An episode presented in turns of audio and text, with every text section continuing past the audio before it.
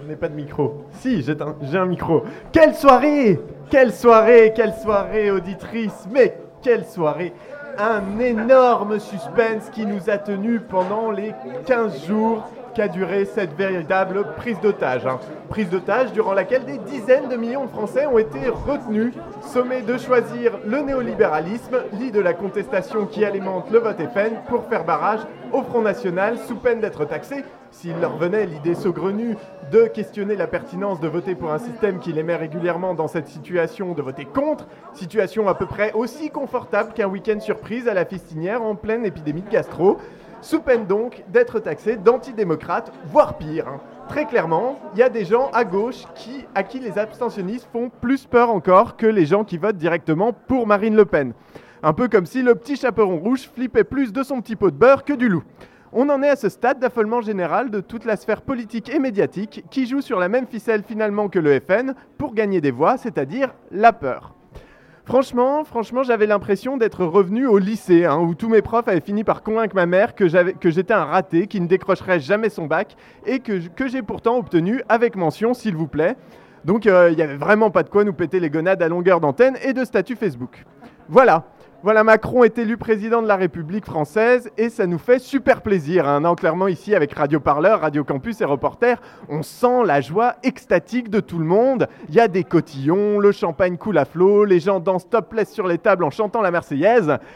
Non, non, je déconne. Non, je pense que niveau jouasserie et gaudriole, sur une échelle de 1 à 10, 10 étant le repas de famille de Feston, on est à peu près à 15.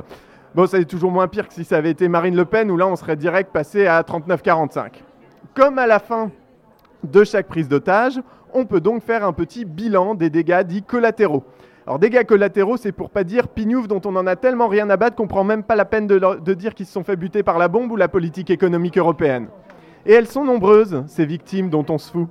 Les premiers morts, ce sont plus de la moitié des électeurs qui n'ont pas voté Macron, hein, entendons-nous bien. Entre les électeurs du FN, le vote blanc et les votes nuls, l'abstention, le candidat qui marche n'a même pas de quoi se faire une vraie majorité. L'autre victime de cette élection, c'est bien sûr l'écologie, qui se prend un retourné facial dans sa mouille assez spectaculaire, alors que 84% des Français estiment que c'est un sujet essentiel.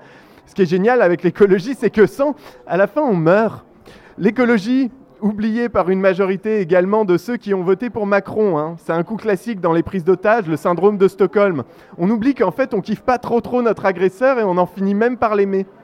Mais c'est surtout, que la Ve République et le Front, républicain baisent à chaque fois. Ce sont les électeurs du Front National. Ben ouais, ils existent, hein, ils sont des millions, et à chaque fois, on nous demande de leur dire de fermer leur gueule.